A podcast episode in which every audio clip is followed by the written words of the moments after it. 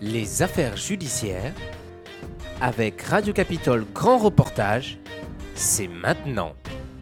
Cher Jonathan, écrire cette lettre aujourd'hui est sans doute la chose la plus difficile que j'ai eu à faire. Comme pour toi, l'école et les gens ont fait de ma vie un cauchemar et si je choisis de me dévoiler totalement à toi, c'est parce que je sais que je serai comprise et jamais jugée.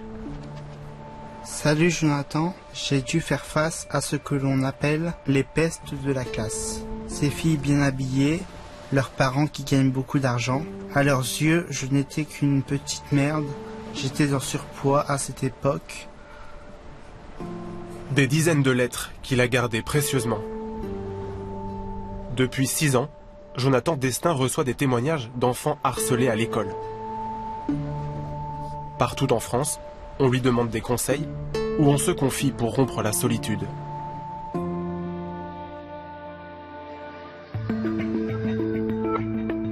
En France, le harcèlement scolaire touche près d'un élève sur dix. Un million de victimes. Jonathan Destin a été l'une d'elles. De 10 à 16 ans, il a subi les moqueries, les brimades, les coups d'élèves de sa classe. Un calvaire traversé seul qui le pousse à bout. Un jour de février 2011, il tente de se suicider en s'immolant. J'ai ouvert le litre d'alcool à brûler, je me suis aspergé sur le torse en fait. J'ai allumé un briquet et euh, là j'ai vu les flammes qui ont commencé à, faire 2-3 mètres de haut au-dessus de moi. Je me souviendrai toujours de ce moment-là et, et je pourrais pas l'oublier. Aujourd'hui, Jonathan Destin part à la rencontre d'autres victimes. Des pleurs, beaucoup de pleurs. Mes récréations se passaient euh, aux toilettes pour pleurer et huit mois de d'insultes euh, permanentes et de rabaissement. Ouais. Je me suis retrouvée en fait euh, bloquée par trois filles et je me suis fait vraiment laminer devant 200 personnes quoi, sans intervention pendant je pense bien 10 minutes. À 23 ans, Jonathan veut raconter son histoire pour que plus personne ne vive ce qu'il a vécu.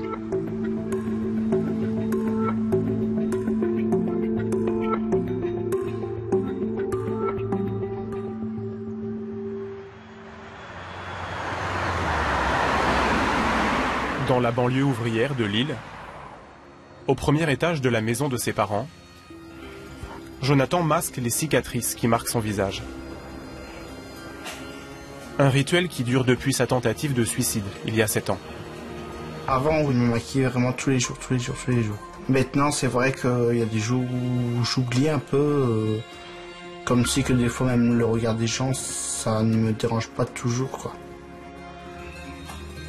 Aujourd'hui, je suis plus Jonathan qui est une victime. Pour moi, j'ai besoin d'aider en fait les personnes face au harcèlement. Ça fera partie de ma vie, ça restera toujours, je pense. Transformer sa souffrance en combat, une nécessité, mais aussi un défi. Depuis sa tentative de suicide, Jonathan n'est jamais retourné dans un collège. Il doit surmonter sa peur pour remettre les pieds dans un établissement pour la première fois. Pouvoir retourner dans une école, c'est pour moi une grande victoire et c'est quelque chose que j'ai rêvé depuis longtemps. Je pourrais dire aujourd'hui je l'ai fait quoi. À Goron, en Mayenne, Jonathan rencontre Catherine Latrompette et Sandrine Fallet. Alors, c'est pas forcément été proche. Oui, voilà. Ou c'est au sens large, quoi. En parler, euh, après c'était proche. Ouais, enfin, c'est quand même toujours les Créée proches. il y a un an, leur association intervient dans les écoles pour alerter les professeurs sur la question du harcèlement. Elles ont proposé à Jonathan de se joindre à elle. Euh, je te lancerai là-dessus ou pas, peut-être Ouais. sur l'infirmerie. Mais de toute façon, je, je te passerai jamais la parole. Euh, comme ça, enfin, tu seras pas pris au dépourvu. Ok. Je vais à chaque fois, te, je sais que tu, je sais ce que tu vas dire, donc Ouais, je ouais. t'amènerai la question. Je vais pas répondre à ta place, mais Oui, je oui, t'amènerai la question pour. D'accord. euh, D'accord. hein bien. bien. Donc moi je voulais juste parce que Oui. je vais enfin, je vais dire, je vous présente Jonathan qui a voulu dire stop au harcèlement en s'immolant. Est-ce que je peux le Oui, oui. pour moi, ça ou est-ce que tu as un autre mot enfin euh, Alors, par solidarité, je mettrai les papiers devant moi. La salle est encore vide, Mais Jonathan sent déjà monter l'angoisse. Sur le coup, en arrivant ici, ça fait un peu la boule au ventre, quoi. Ouais. Comme quand tu rentrais il y a quelques années. Voilà, ouais, ça fait un peu la même chose. Après, c'est l'attente des professeurs, tout ça qu'on va rencontrer, euh, qui me font un petit peu stresser, un petit peu, Ouais. un petit peu d'émotion, quoi. Frappées chacune par le harcèlement dans leur famille, elles s'adressent aujourd'hui à des enseignants. Alors bonsoir, nous vous remercions d'être présents ce soir. Je vous présente Jonathan qui euh, a décidé de dire stop au harcèlement en s'immolant. Je remercie Jonathan d'être parmi nous ce soir. Euh, Chiara, Chiara a été harcelée euh, en sixième pendant huit longs mois. Moi je me présente, je suis Sandrine et je suis maman de Christopher qui qui a décidé de mettre fin à ses jours le 17 avril 2017, à l'âge de 16 ans, à cause du harcèlement scolaire euh, qu'il a subi pendant quatre longues années. Euh, tu peux nous raconter? Alors, donc, euh, les élèves m'avaient bousculé euh, dans la récréation, m'avaient frappé, m'avaient en gros tabassé.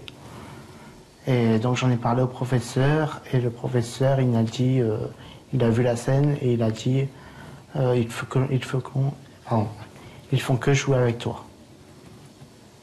Je me suis dit, euh, si le prof croit ça, c'est que c'est pas grave, c'est de l'amusement, et donc, après, quoi ça sert d'en reparler, quoi. Je n'arrivais plus à suivre les cours. voilà, il y avait beaucoup de choses dans ma tête, mais sauf les cours. Et après, euh, voilà, j'essayais de. J'arrivais pas à réfléchir, j'arrivais pas à me concentrer. Donc j'ai oublié des choses dans la classe. euh, je faisais euh, pas comme il faut, quoi. Est-ce qu'on- est-ce que quel- est-ce qu'un enseignant, un jour ou pas, a a essayé de savoir pourquoi tu oubliais souvent tes affaires? Non. Chiara, tu veux bien? Hum, ouais, j'oubliais beaucoup mes, mes cahiers de cours surtout. Je faisais pas souvent mon sac parce que j'avais pas forcément envie de retourner en cours, du coup je faisais pas l'effort de faire mes devoirs et de prendre euh, mes cahiers. Donc ça, vous voyez, c'est quelque chose de visible. Et puis c'est garanti. Si vous constatez dans vos élèves un jeune qui, très régulièrement, oublie ses affaires, ou alors qui n'a jamais de colle, ou très rarement de colle, parce qu'à chaque fois qu'il en achète une, il se la fait piquer, ça, ce sont des signes visibles de harcèlement. Et Chiara, elle, tous les matins, elle me demandait, maman, qu'est-ce qu'on mange ce soir? Alors vous, je ne sais pas, mais moi, tous les matins, je ne suis pas capable de répondre à cette question. Je ne pouvais pas savoir.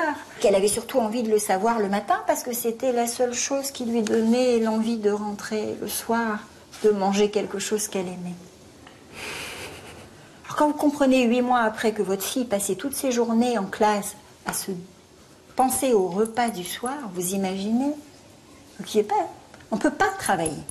Aussi bizarre que ça puisse vous paraître, vous êtes témoin. Est-ce que vous avez des questions sur ces mécanismes de harcèlement? Moi, j'ai envie de dire que c'est drôlement culpabilisant de vous entendre. C'est vrai? Ah oui? Ouais. Et pourquoi alors du coup? Bah, je crois pas que ce soit aussi simple que ça quand même. hein. Je n'ai fait que vous présenter le mécanisme du harcèlement. Pendant deux heures, Jonathan, Chiara et les deux mères de famille essaient de montrer aux professeurs que le harcèlement n'est pas qu'une affaire entre élèves. On est tous euh, très contents euh, de ce que tu as fait, c'est c'est courageux à toi. Bravo. Jonathan souhaite s'impliquer davantage dans cette mission de sensibilisation. Car quand il était lui-même élève, aucun enseignant ne lui est jamais venu en aide. De 10 à 16 ans, il a été harcelé dans toutes les écoles qu'il a fréquentées. 6 ans de peur, de souffrance, de solitude. Le plus souvent, j'appréhendais l'école, euh, aussi bien euh, un des dimanches soirs, déjà, je commençais à avoir la boule au ventre. Et à chaque euh, rentrée des classes, euh, j'espérais que le harcèlement serait arrêté et que je pourrais vraiment apprendre l'école et que sans me faire frapper, sans me faire insulter. Quand je revois cet établissement, euh, c'est comme si que je me vois encore un petit peu dans les couloirs étant petit, en train de me faire frapper, tout ça. C'est vrai ça fait très bizarre. On m'aurait dit il y a encore il y a deux ans quoi, de revenir dans cette école pour, pour le voir. Il n'aurait pas réussi. Jonathan Destin a passé trois ans dans le collège de sa ville. Trois ans au cours desquels les moqueries font place aux insultes et les cours de sport sont synonymes de violence, loin du regard des adultes. Des gros mots sur mon poids, sur mon famille. T'es un gros porc, tu sers à rien. Dans le vestiaire, il n'y a pas de surveillant, il n'y a pas d'adultes vraiment qui peuvent surveiller. C'est là aussi où je me suis le plus tabassé aussi. J'entendais tellement dire que j'étais gros, que j'étais obèse, que voilà. Au final, de l'entendre tous les jours, en fait, on y croit. On se dit soi-même après, voilà, je sers à rien en fait. Après, ça allait de plus en plus loin, quoi. Au départ, ça pouvait être 2-3 dans la classe, et au final, ça pouvait être une vingtaine d'élèves dans la classe complète qui se moquaient de moi qui me harcelaient. La plupart du temps, je pleurais dans mon coin tout seul. Et voilà, c'était. Euh, je me demandais toujours la même question pourquoi ça arrive à moi et qu'est-ce que j'ai fait en fait. Jonathan habite toujours avec son père Frédéric et sa mère Marie-Pierre.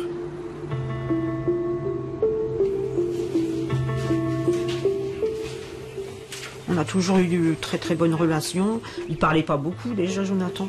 Après, souvent, il aimait bien se, retrouver dans sa chambre. Il aimait bien euh, être le soir, euh, un moment tranquille dans sa chambre. Comme il fait beau, ça va vite sécher. Jonathan grandit au milieu de ses deux grandes sœurs, sans plus d'histoire que n'importe quel adolescent. Comment est-ce que tu peux me préparer des petits pots? Bon, Après, avec ses sœurs, euh, il se disputait beaucoup, beaucoup avec Aurélie. Par contre, avec Vanessa, il s'entendait mieux. Rien n'avait alerté ses parents. Jusqu'au jour où Jonathan leur confie qu'il se fait embêter à l'école. Tu vas pouvoir regarder s'il faut faire préchauffer le four, si tu veux bien. Ah Après, mon mari a été voir le proviseur. Il a dit, le proviseur, ben, si ça se passe sur la route, que c'était à nous à régler le problème. Donc euh, mon mari a pris Jonathan et le lendemain, bah, quand il a vu ces petits groupes d'élèves qui se moquaient de lui, arrêté et puis il a été les voir. Et eux, en fait, ont eu peur de mon mari et ils ont tout de suite dit euh, "Mais promis, monsieur, on arrête d'embêter Jonathan. On va plus, voilà, on va plus l'embêter en fait." Et ça, bon, Jonathan nous en a jamais parlé après. Nous, on pensait que c'était réglé. Mais sauf que le lendemain, en fait, euh, quand ils m'ont revu à l'école, ils m'ont fait deux fois plus que la la journée d'avant. Quoi. Ils m'ont frappé encore plus fort, ils m'ont, ils m'ont tabassé euh, jusqu'à temps qu'ils n'en pouvaient plus. Quoi. Je revenais à la maison avec euh, plein de bleus sur les jambes.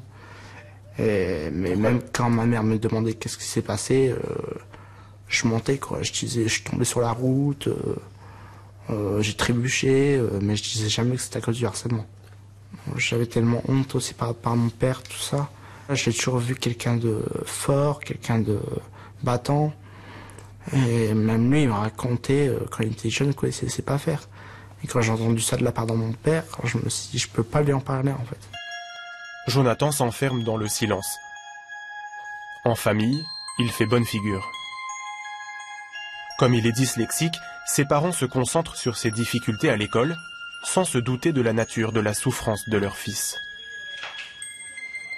À 4 ans et demi, ça s'est vu euh, qu'il avait un retard à l'école. Il a été suivi par une orthophoniste à partir de ce moment-là, jusqu'à à peu près sa sixième. Tout ce qui était leçon, même écrire, hein, de toute façon, il y avait un retard sur tout. On s'occupait de lui pendant au moins deux heures pour faire ses devoirs, de toute façon. Il partait, il savait qu'il allait avoir des mauvaises notes, il savait que les professeurs ne comprenaient pas bien non plus, parce que souvent on lui disait T'as pas appris tes devoirs. Il savait que la mauvaise note c'était pour lui, le classement c'était lui le dernier, l'avant-dernier. Il en souffrait beaucoup, beaucoup. La famille de Jonathan ne perçoit pas l'étendue du drame qui se joue. Le collège, où Jonathan passe ses années les plus difficiles, est lui aussi atteint de la même cécité. De 2006 à 2009, Jean-Michel Labi est principal adjoint de l'établissement.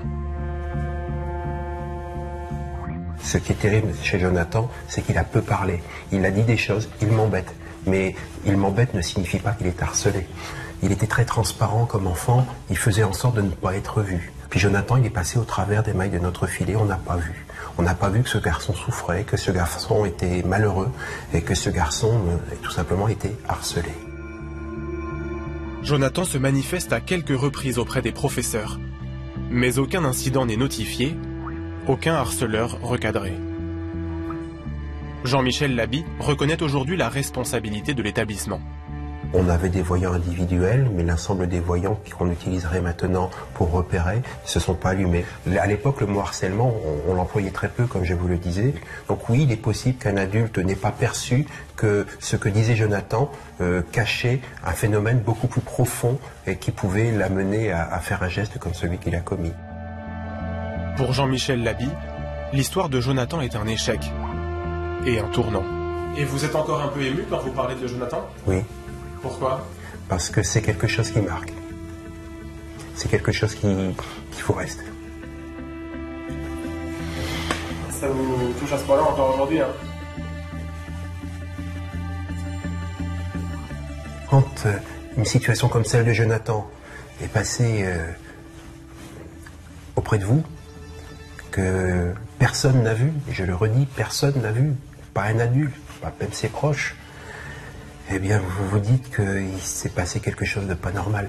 Il s'est passé. Euh, on, a laissé souffrir un enfant. Et c'est aussi pour ça que, je suis là, parce que ce que je veux, c'est qu'on continue le combat. Je veux plus qu'il y ait d'autres Jonathan. Je veux qu'on réduise le nombre de Jonathan. Depuis ce drame, Jean-Michel Labi est devenu une figure de proue de la lutte contre le harcèlement. Sensibilisation des professeurs, réunion d'information pour les familles et les élèves. Pour autant, il existe toujours des Jonathan partout en France. Une nuit d'avril 2017, Christopher, 16 ans, se suicide. Élève de 3 dans un collège en Bretagne, Christopher était en apparence un adolescent bien dans sa peau, qui vivait pour sa passion, l'équitation. Pour sa mère, Sandrine, c'est d'abord l'incompréhension.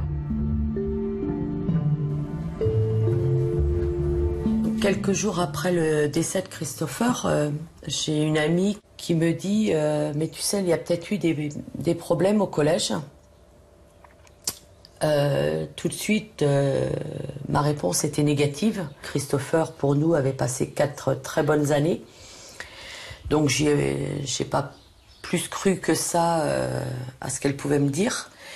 Et on est tombé sur des messages que Christopher avait archivés ça a été euh, très très compliqué de lire tous ces messages. Là, on a vu des insultes. Euh, tu es un PD parce que tu fais du cheval. Euh, tu es un bunker, on peut s'y cacher à plusieurs. tu es un sous-marin, tu ne pourras pas remonter. Des messages sur moi. Une photo d'un jeune trisomique où ils avaient marqué Christo. Et c'est noté que des insultes, des insultes. Donc là, effectivement, on a compris que, que Christopher euh, se faisait harceler. Vous avez ressenti quoi quand vous avez appris tout ça? De la colère, parce qu'on n'a rien vu de ce qui a pu se passer.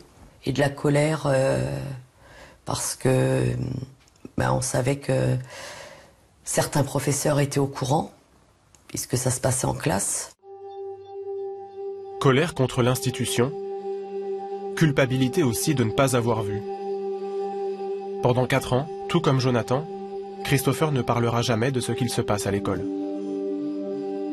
Nous, à la maison, Christopher euh, le cachait et je crois qu'il avait peut-être honte parce que nous, on voyait en Christopher euh, costaud, euh, capable de, se défendre. Et le fait de nous dire je me fais harceler, c'était peut-être je suis pas si, si fort que ça. À la mort de son fils, Sandrine va découvrir qu'un autre drame se joue dans l'ombre de celui de Christopher. Celui de Blanche-Marie, sa cadette. Elle aussi se fait harceler, elle aussi s'est tue. Grande pour son âge, dyslexique, Blanche-Marie a été la cible de moqueries et d'actes de violence de la part d'un groupe de filles quand elle était au primaire. En France, ce sont les classes les plus touchées par le harcèlement. Elle m'insultait, elle me poussait, j'étais toute ça dans la cour de récré euh, à la cantine. C'est une jeune fille qui est venue m'en parler. qui m'a dit que Blanche Marie se faisait insulter, de grosse, qu'elle savait pas lire. Les faits remontent à deux ans, mais Blanche Marie n'a jamais rien raconté dans le détail. Elle essaie de le faire pour la première fois. Est-ce que tu arrives aujourd'hui à raconter un peu euh, ce que tu as vécu ou c'est encore un peu trop difficile à raconter? Bah, ça dépend. Est-ce que tu peux nous dire euh,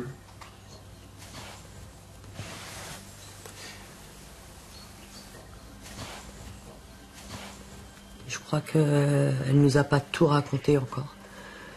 Le fait d'aller euh, la boule au ventre à l'école, alors oui, on savait qu'elle se faisait embêter. Je crois que on n'avait pas mis le mot sur euh, harceler, quoi. C'est compliqué à entendre ça, forcément. Oui, ça fait deux. Blanche-Marie, Christopher. Comme Christopher, Jonathan passe le collège en silence, des idées noires plein la tête. En troisième, aux violences s'ajoute le racket à la sortie du lycée professionnel où il est scolarisé. Jonathan est empêtré dans une souffrance dont il ne voit pas l'issue. Tous les jours, il me prenait les 5 euros me donnait euh, pour manger le midi.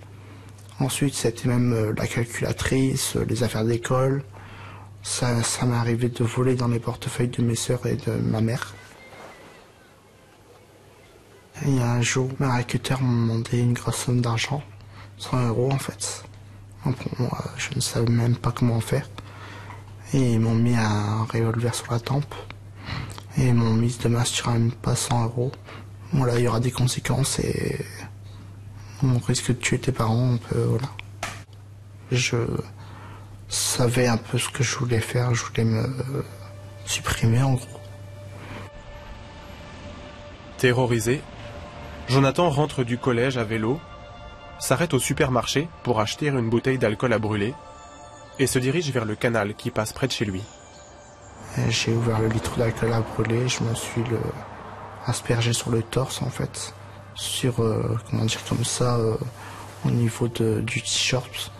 Pour moi, je pensais que mon cœur allait brûler en premier, que tout ça, tout ça allait s'arrêter.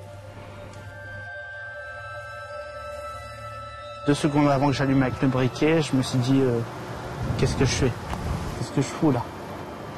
Je suis en train de faire une grosse connerie, mais à la fois j'ai pas le choix.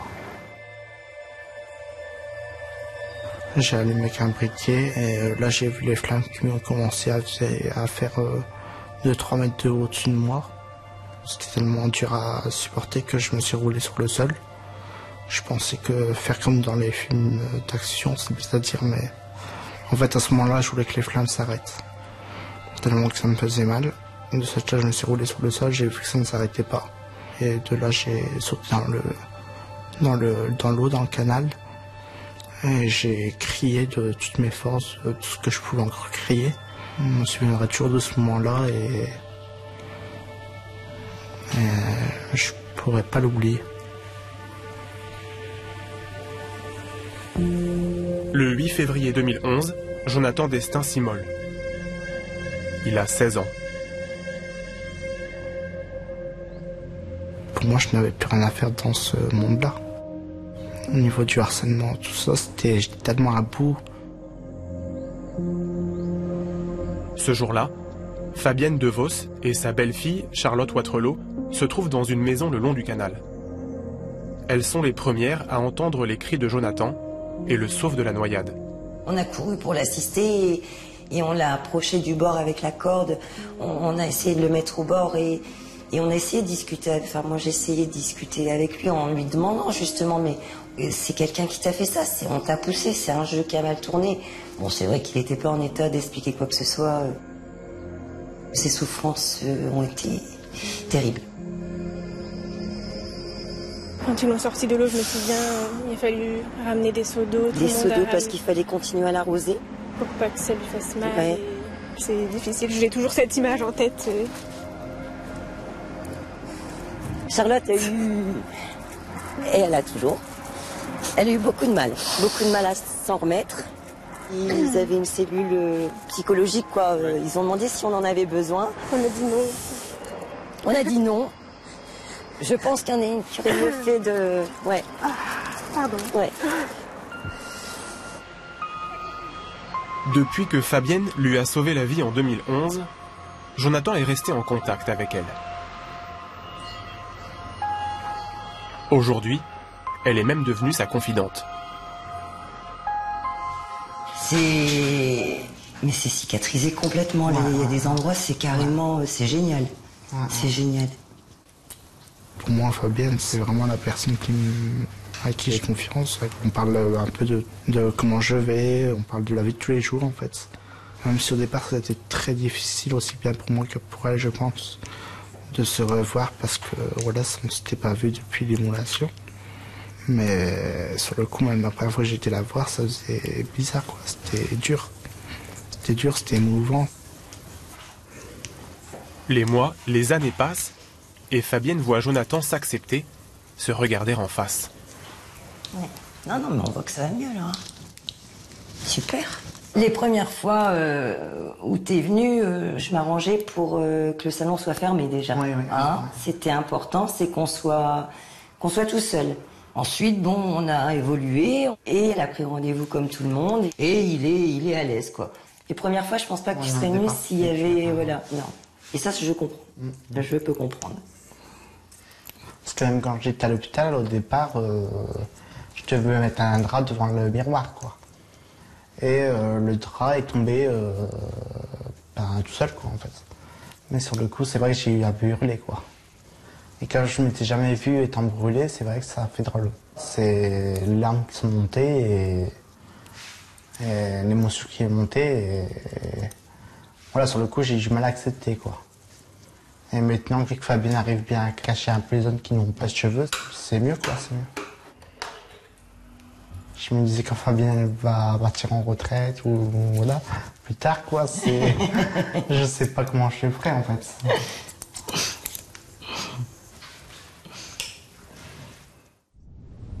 Un traumatisme psychologique en écho avec des souffrances physiques insoutenables. Le jour de sa tentative de suicide, Jonathan est immédiatement plongé dans un coma artificiel. Son corps est brûlé à 72%. Les médecins sont pessimistes. Des fois, euh, je me demandais s'il allait revenir, Jonathan. À tout moment, il pouvait mourir. D'ailleurs, il nous l'avait annoncé une fois ou deux que c'était la fin. Et c'est voilà, on pense qu'à ça. euh. Puis après, il y avait des moments très durs parce que euh, y a eu quand même beaucoup d'opérations là-bas. C'est à chaque fois euh, beaucoup d'attentes pour voir si la greffe elle avait pris. Ça a été vraiment très long. Le geste désespéré de Jonathan a dévasté la ville de Marquette.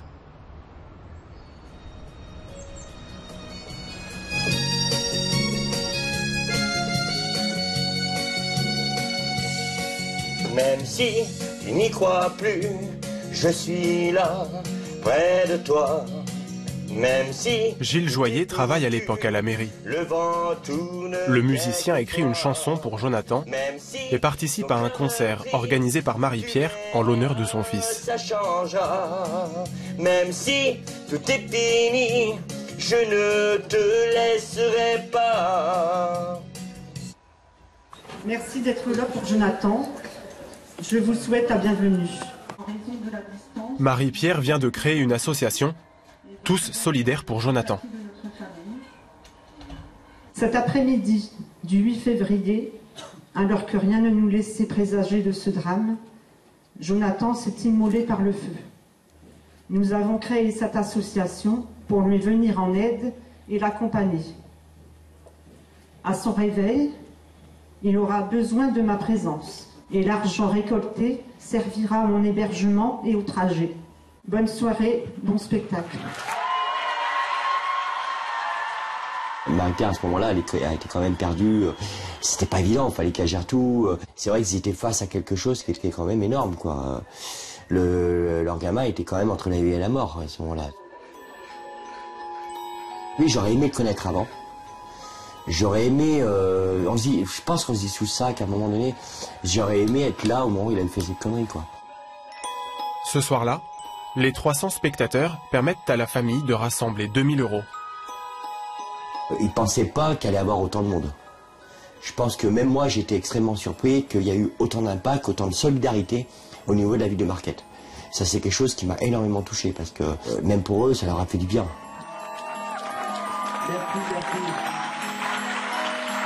Mais parmi ce public qui acclame Jonathan, personne ne sait en réalité ce qui a motivé l'acte de l'adolescent.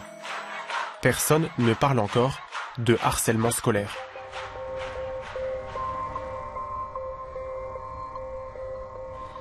Pendant deux mois et demi, on s'est posé mille questions. Moi, je me suis dit que j'étais une mauvaise mère. Je, pensais que c'était de ma faute, en fait. Un jour, j'arrive et l'infirmière m'a dit, bah, ça y est, Jonathan commence à parler. Donc là, euh, en fait, c'est euh, c'est- en même temps, on a très peur de, de savoir ce qu'il va nous dire, et en même temps, euh, bah, j'étais impatiente. Jonathan, de toute façon, ça a été tout de suite. C'est pas de ta faute, maman. C'est à cause de l'école. Quelques semaines plus tard, les médecins ont une bonne nouvelle. Jonathan est hors de danger. Et là, ce jour-là, bah, on a pleuré, on a pleuré. euh, je l'ai pris dans mes bras et puis on s'est fait un gros câlin. Ouais. Il y a des jours à l'hôpital où c'était très long. Ce que je pouvais voir, c'était le plafond euh, de la chambre. Un truc bête, mais je m'amusais des fois à compter euh, les carreaux du plafond. Tous les jours, pendant des heures et des heures, je recomptais. Tu te souviens combien il y en avait? Ouais. 24. Transféré dans un centre de rééducation près de Dunkerque, Jonathan doit réapprendre les gestes les plus simples. Mais les médecins le préviennent, il pourrait ne jamais remarcher. C'était sans compter la volonté inébranlable du jeune homme. Au départ, il était en fauteuil roulant. Ensuite, il était avec un déambulateur. Et après, avec des cannes. Et bon, il savait faire deux, trois pas tout seul. Et le jour qu'il s'est levé, qu'il a commencé à marcher, là, c'était. Là, on s'est dit, tiens, il est sorti vraiment euh, d'affaires. Je m'en suis beaucoup voulu quand même euh, d'avoir fait tout ça. hein. C'est sûr, hein, mais après, euh, bon, euh, c'est voilà, c'est du passé quoi. C'est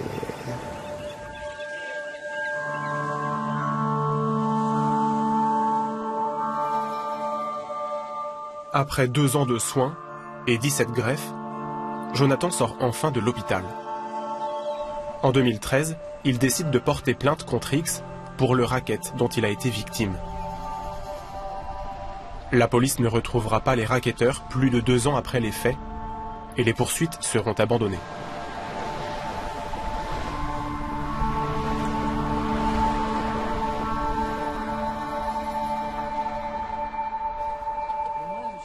Punir les auteurs de harcèlement scolaire, c'est l'un des combats de l'association dirigée par Catherine et Sandrine.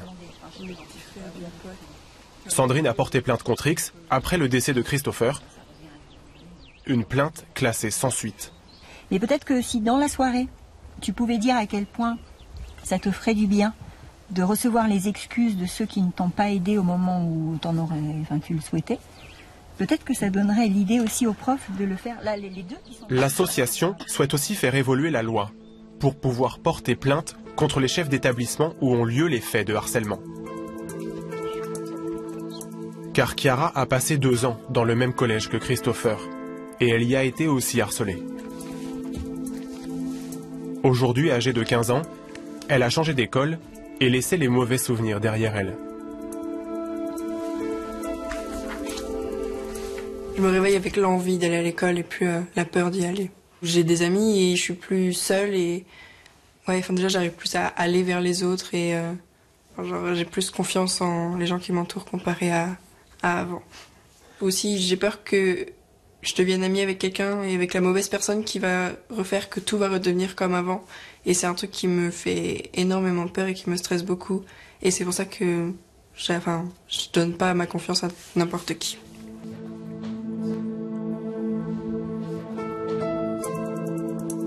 Je me suis fait harceler pendant huit mois par euh, une fille qui était censée être ma meilleure amie, à qui j'ai vraiment tout dit et tout confié. Huit mois où tous les jours elle venait m'insulter, euh, m'enlever tous mes amis un par un, raconter n'importe quoi sur moi.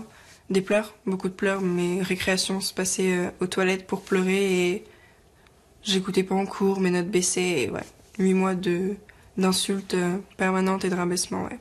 À partir du 3, 4e mois, je passais vraiment toutes mes récré, du, les, bah, trois récrés de la journée hein, aux toilettes pendant toutes les semaines. J'avais honte de moi, donc je voulais pas qu'on qu'on me voit en fait. Et ouais, c'est surtout l'isolement, ouais. Finalement, un soir, Chiara rompt le silence et se confie à ses parents.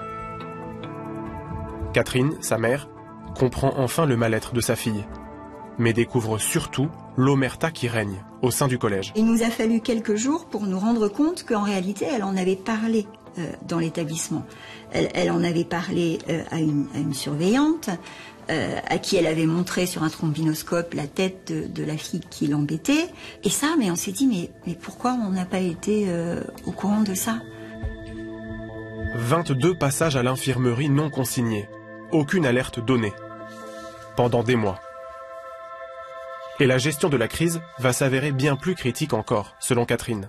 La réponse du directeur m'a troublée puisqu'il m'a dit oui, effectivement, on pense que vous êtes trop à l'écoute de votre fille. Le papa de Chiara a dit euh, moi je, je le sens pas bien. Je, je, sens pas le collège réagir, ils vont minimiser, ils vont dire qu'on en fait trop, que c'est pas grand chose, et voilà. Voilà comment on a perçu ça ce, ce soir-là. Face à la surdité du collège, les parents de Chiara se tournent vers la gendarmerie. Une plainte est déposée contre l'élève harceleuse et Chiara devra quitter son collège. Cette procédure n'aboutira pas non plus, comme l'immense majorité des plaintes. Pourtant, depuis 2014, le harcèlement à l'école est reconnu comme un délit punissable de 6 mois d'emprisonnement. Mais la preuve reste souvent difficile à établir et les auteurs difficiles à identifier. D'ailleurs, Jonathan dit avoir oublié le nom de ses harceleurs, et nous n'avons pas pu retrouver leurs traces.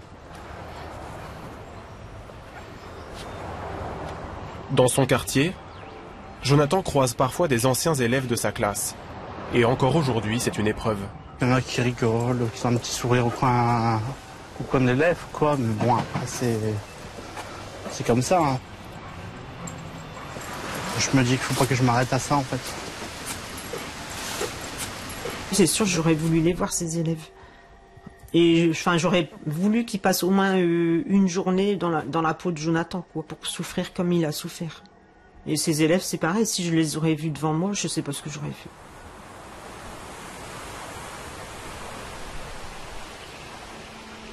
Il y a plusieurs années de ça, j'avais énormément de colère en moi. Je ressentais une colère par rapport à mes harceleurs et je me disais, euh, c'est pas juste en fait. Mais au final, je me dis à quoi ça sert la colère? Voilà, pour moi, c'est ça la victoire en fait. Gérer la colère, l'injustice, la peur, la solitude. Les progrès de Jonathan sont lents et les rechutes douloureuses. Jonathan, par moments, il n'est pas bien du tout. Il est encore souvent seul. Il n'y a pas vraiment de copains.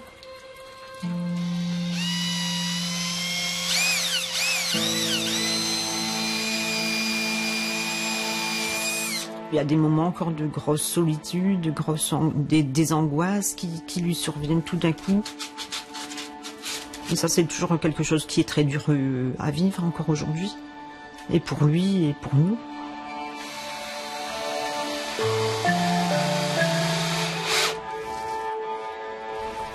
Et il y a encore beaucoup de chemin à faire, je pense. Euh, c'est vrai je pense que je peux encore beaucoup avancer, quoi.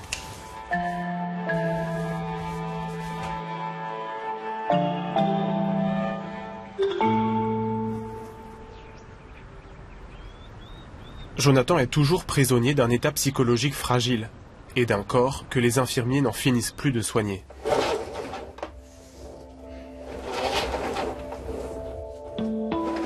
Bon, pour ton épaule, n'hésite pas à bien mettre de la, de la crème le soir. Tu peux même en mettre le matin. Matin et soir, euh, c'est très bien. Sept ans après sa tentative de suicide, Jonathan doit encore faire des pansements tous les jours.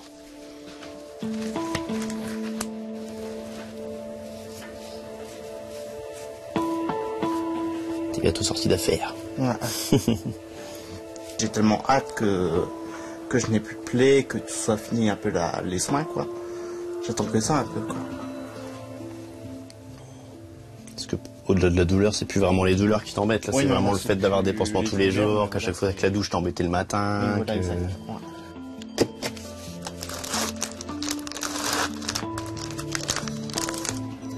Je te fais une ordonnance du coup pour tes Euh, oui, compresses pour les compresses. Allez, bonne journée. Merci. Et bon week-end, Jonathan. Oui, merci.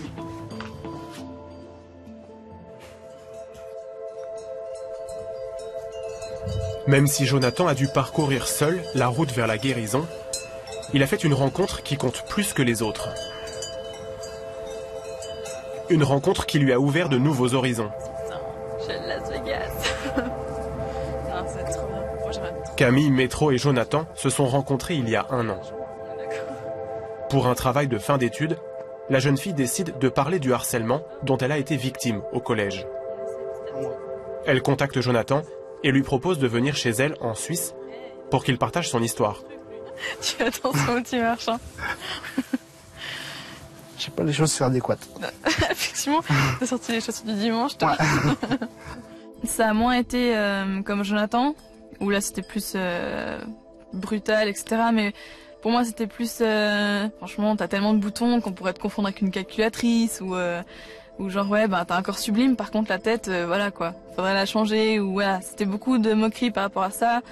Et du coup, bah il y a juste eu cet épisode où je me suis retrouvée en fait. bloquée par trois filles et je me suis fait vraiment laminer devant 200 personnes quoi. Sans intervention pendant je pense bien 10 minutes. Ça a duré quasiment toutes mes années d'école, donc de mes 12 ans jusqu'à mes 16 ans à peu près. C'était le moment de- d'en parler et puis euh, c'est sûr que d'avoir quelqu'un en face de toi qui sait ce que tu as vécu et qui te comprend, euh, c'est beaucoup plus facile quoi. Je pense qu'il y a même des amis qui sont pas au courant que j'ai vécu ça parce que euh, enfin je suis pas encore assez à l'aise pour euh, en discuter avec euh, beaucoup de personnes et du coup ben vu que j'ai fait le sujet euh, dans ma classe euh, d'apprentissage, c'est là où ben du coup tout le monde a été mis au courant, personne ne Oui, savait, voilà. c'était ah on n'aurait jamais pensé que tu aurais vécu ça.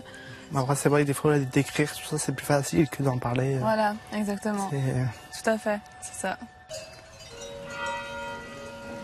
Camille habite toujours avec ses parents, son frère et sa sœur. Alors comme ça t'es fatigué. Non, ouais. Une famille qui a su mettre Jonathan à l'aise dès sa première visite. Tu vois, après on pique, chacun avec sa fourchette. Ouais. Tu connais la, la fondue euh, Oui, oui. chinoise euh, ou ces trucs-là euh, ça Tu vois Plus non, Si tu veux, après. normalement, on a, on a des fourchettes comme ça. Oui, c'est un peu comme la fondue bourguignonne, sauf que c'est- Exactement, voilà. Et puis on aura, on aura de la panure. Oui. Puis après on les comme ça. 1, 2, 3, 4, 5, 6, 7, 8. Encore deux. Voilà. Alors, bon appétit. Oui, bon appétit. Bon hein. appétit. Bonheur. Ouais. Ouais, non, là. Et puis ça plaisir. Ouais, Ouais, c'est- ouais, c'est cool. on est content. Merci. Alors, celui aussi- qui perd son Ah. morceau de viande du bâton. Ouais, ouais. Normalement, c'est un gage. Ah, d'accord. Tu veux faire comme la fondue? Voilà, c'est la même chose. Ah, ah. Ta venue a été très riche pour nous. Parce qu'après, on a appris pour Camille. Ton histoire euh, nous a beaucoup touchés, nous a beaucoup parlé.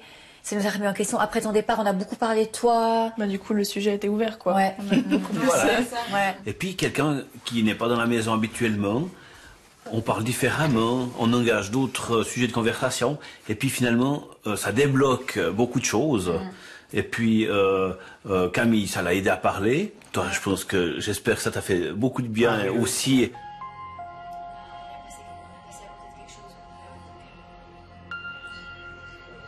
Je veux dire, moi, je, pour moi, mon témoignage, notre témoignage, il servira aux autres enfants Mm.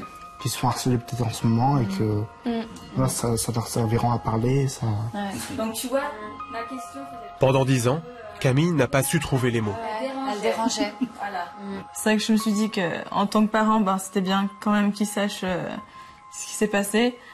Mais, euh, mais voilà, c'est jamais facile de voir, euh, de devoir euh, leur dire ça et puis de, de voir la réaction. Enfin, voilà. qu'en tant, en tant qu'enfant, ben, nous on a supporté ça pendant dix ans. On te dis ok non c'est bon, enfin tu mets ça de côté, c'est pas grave, c'est pas grave. Puis, euh, puis voilà, il y a un jour où ça a juste besoin de sortir quoi. Je, je me pose la question, est-ce qu'on aurait pu faire quelque chose pour notre fille? Enfin, je parle de notre fille, mais il y en a plein d'autres, quoi, finalement, à qui, à qui ça arrive. Mais après, c'est sûr que dans le dans l'école, enfin, il y a personne qui vous aide. Moi, quand j'ai vécu ça, il y avait quand même presque 200 élèves qui me regardaient et qui n'ont pas bougé un poil. Et il y a personne, pas une prof, pas un directeur, ni même les médiateurs qui sont venus et qui m'ont dit, euh, voilà, j'ai appris ce qui s'est passé aujourd'hui à l'école. Est-ce que tu veux qu'on en parle? Il y en a, enfin, il y a personne qui est venu me dire. euh, Enfin voilà, j'avais 11 ans quoi. Enfin, je suis, je suis une gamine et puis euh, du coup, je trouve ça, ouais, enfin, Dégueulasse. on te délaisse quoi. C'est vraiment, euh, c'est ta merde. Enfin, je veux dire, tu, voilà, tu te fais frapper, ben, tu, c'est à toi de gérer quoi. Finalement, on, on a su quoi? C'était comme l'iceberg. Ouais. On voit juste le dessus de, de ce qui se passait, puis tout ce qu'il y avait de- au fond. On l'apprend dix ans après, puis on se sent coupable. On se dit, Ouais. mais qu'est-ce qu'on a vécu? Qu'est-ce qu'on a fait? Qu'est-ce qu'on n'a pas fait euh, Pourquoi on n'a pas vu? Ouais, mais, euh, je peux dire, euh, vous, même vous, euh, Camille, euh, vous tous, vous m'avez beaucoup aidé aussi au niveau euh, psychologiquement. Même, euh, Au niveau relations voilà, une bonne étape. Voilà, c'était. euh, On est content d'avoir Ouais, fait. ouais. Voilà.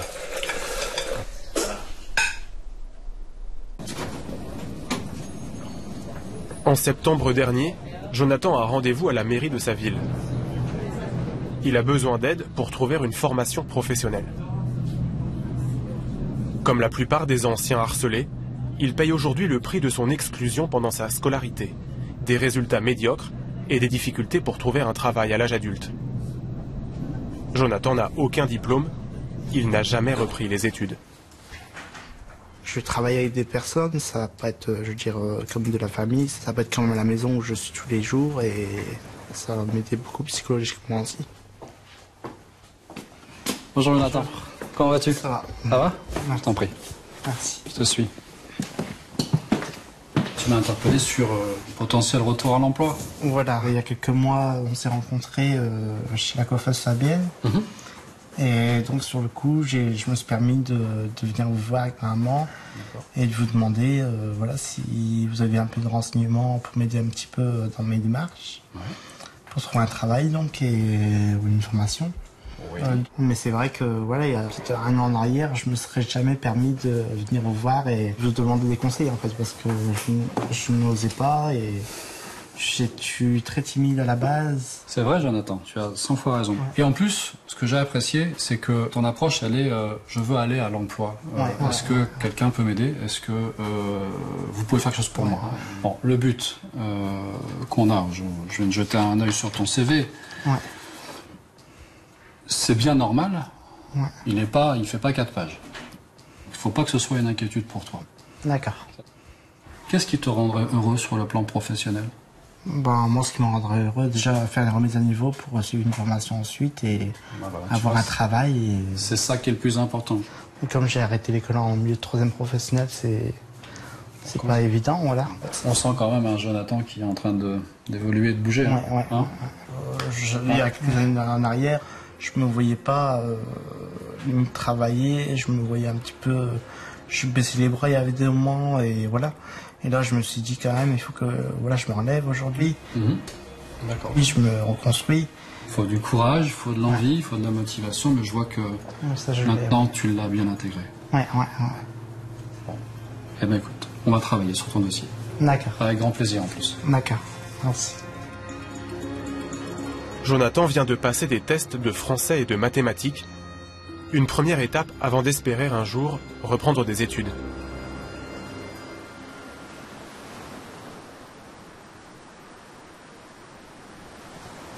La vie d'aujourd'hui, c'est quand même, je veux dire, euh, je profite de la vie. Je veux dire, j'aurais préféré jamais faire ce geste, mais c'est vrai qu'à ce moment-là, je n'avais pas les réponses en moi. Je ne savais pas à qui je pouvais parler, je ne savais pas que je pouvais même déposer une plainte, porter plainte contre des personnes qui me font ça. Je ne savais pas tout ça.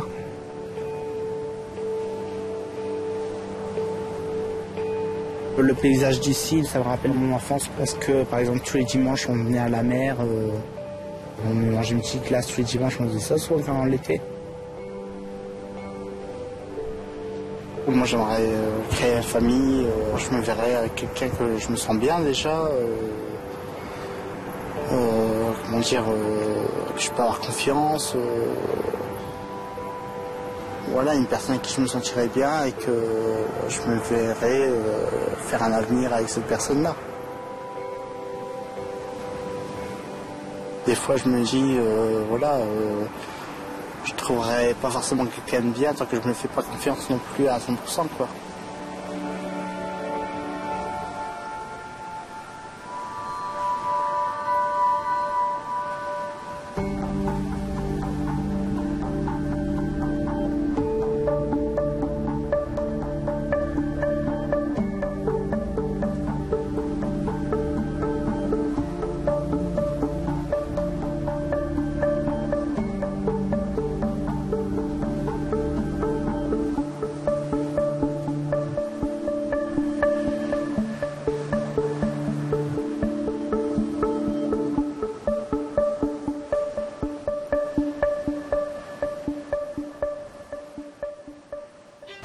C'était le grand reportage Les affaires judiciaires sur Radio Capitole. On se retrouve juste après.